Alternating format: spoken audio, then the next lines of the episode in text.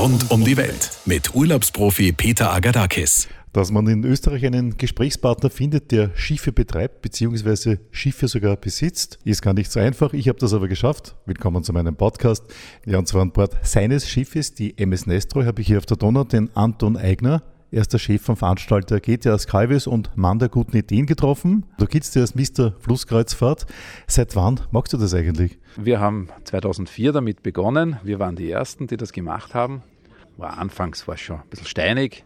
Es war jetzt nicht so, dass es ein Selbstläufer war, aber es hat sich als eine sehr, sehr beliebte Route für die Österreicher herausgestellt. Und warum gerade die Donau? Wie ist schon klar, die liegt vor unserer Haustür, aber deswegen? Für uns war die Donau das Donaudelta immer weit weg. Es war so eine richtige Sehnsuchtsdestination, die für uns Kinder und Jugendliche im weitesten unerreichbar schien. Und von daher hat es irgendwo immer eine Faszination ausgeübt. Ja, und damit machst du jetzt schon seit langer, langer Zeit Flusskreuzfahrten mit dieser MS Nestroy und mit anderen Schiffen auch noch in Europa.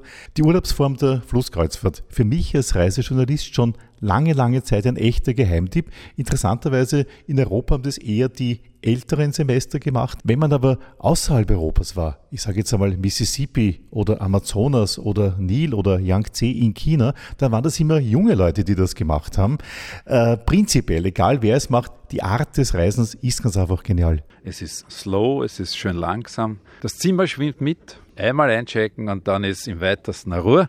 Wenngleich, ja, an Bord gibt es natürlich eine ganze Menge Aktivitäten, Attraktivitäten. Äh, man bleibt immer wieder stehen, um die schönsten Besichtigungspunkte mitzunehmen, die entlang der Wasserwege sich finden, in dem Fall an der Donau.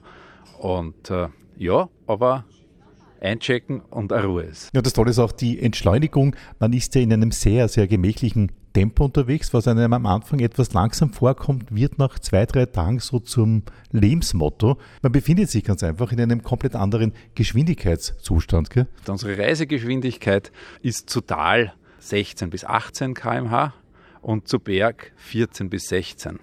Ja, da braucht man für die knapp 2000 Kilometer von Wien ans Donaudelta doch schon einige Fahrstunden. Ich liebe das mit einem Cocktail irgendwo draußen zu sitzen, vor dem Essen, nach dem Essen, wann auch immer und ganz einfach nur schauen. Das ist der ganz große Unterschied zwischen Fluss und Hochsee.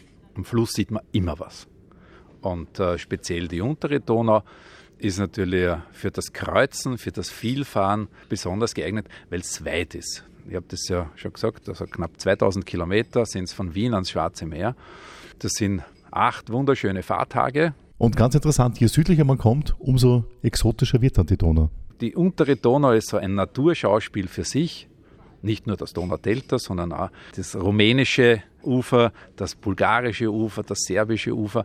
Das ist wesentlich ursprünglicher, wesentlich weniger verbaut als bei uns. Es hat dort ein ganz eigenes Leben. Die Leute gehen baden, man sieht Fischer, man sieht Tiere weiden. Ein richtiges Naturschauspiel und man hat immer irgendwie was ganz Spezielles zu sehen. So, und mit welchen Schiffen seid ihr, es geht ja Skyways, wo unterwegs? Wir sind mit einem eigenen Schiff in Russland präsent, mit der MS Stravinsky 2, äh, gänzlich neu renoviert im Winter 2018, 2019. Das ist im Übrigen das Fahrgebiet, mit dem ich äh, mit dem Fluss begonnen habe. Seit 1999 bin ich am Fluss. Russland war unsere äh, erste Destination. Und da gibt es seit Beginn dieses Jahres noch ein neues Luxusschiff und zwar die quert durch Europa. Die MS Klimt, ein sehr schönes kleineres Schiff äh, mit nur 150 Betten. Und äh, da bedienen wir das Fahrgebiet von Wien nach Amsterdam. Der berühmte Rhein-Main-Donau-Kanal wird da gequert, aber auch Rhein-Main, einen Abstecher in die Mosel. Zusätzlich äh, beginnen wir die Saison mit der Klimt auf den Wasserwegen Holland und Belgiens zur Tulpenblüte.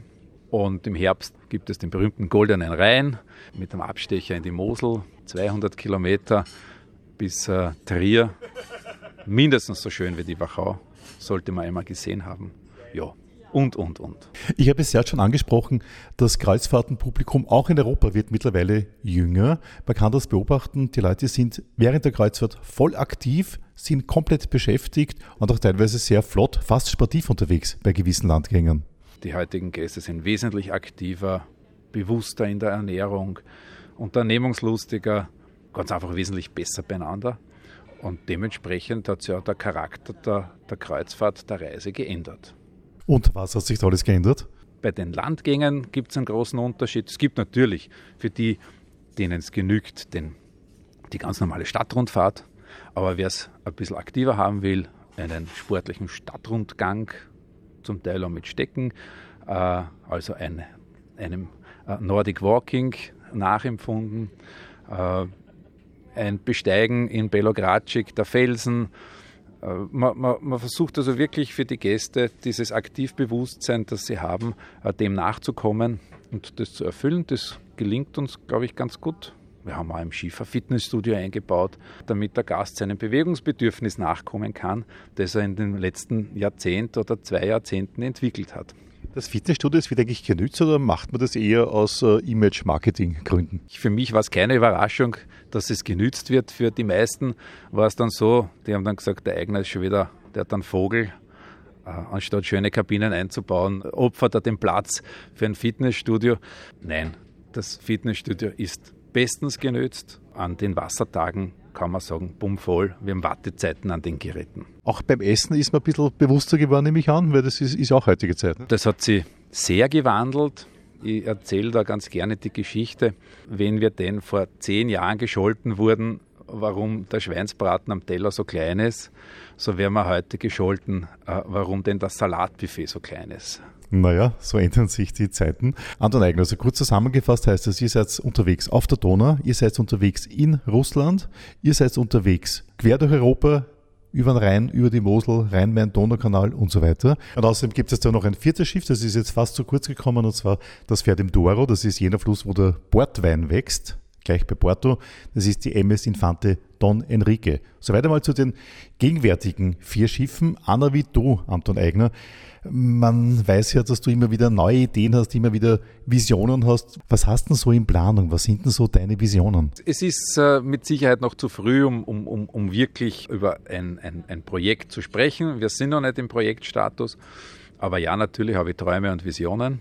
Wir arbeiten an einem Schiffsneubau für die Saison 2023. Weit vorausgedacht eigentlich. Ja, so ein Schiff baut man ja jetzt nicht in zwei Wochen. Das, äh, das ist ein langfristiger Prozess.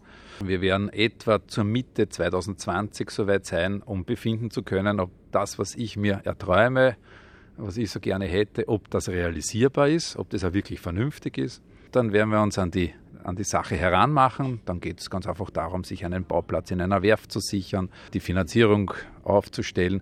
Das ist also jetzt nichts, was man von jetzt auf gleich erledigen kann. Wenn wir dann drauf kommen, es ist nicht so gescheit, was sich der Herr Eigner vorgestellt hat, dann werden wir was anderes anstellen. Aber ja, es gibt Visionen und wir wollen uns weiterentwickeln und wollen äh, dem Gast in Zukunft äh, auch entsprechen können. Klingt sehr spannend, ist noch einige Jahre hin, aber wir bleiben auf jeden Fall dran. Ne? Die Jahre ziehen wesentlich schneller ins Land, als man es wahrhaben möchte. Und äh, ja, natürlich, dranbleiben, immer nachdenken, am Ball bleiben. Ja, und bis dahin auf jeden Fall empfehle ich, machen Sie Flusskreuzfahrten.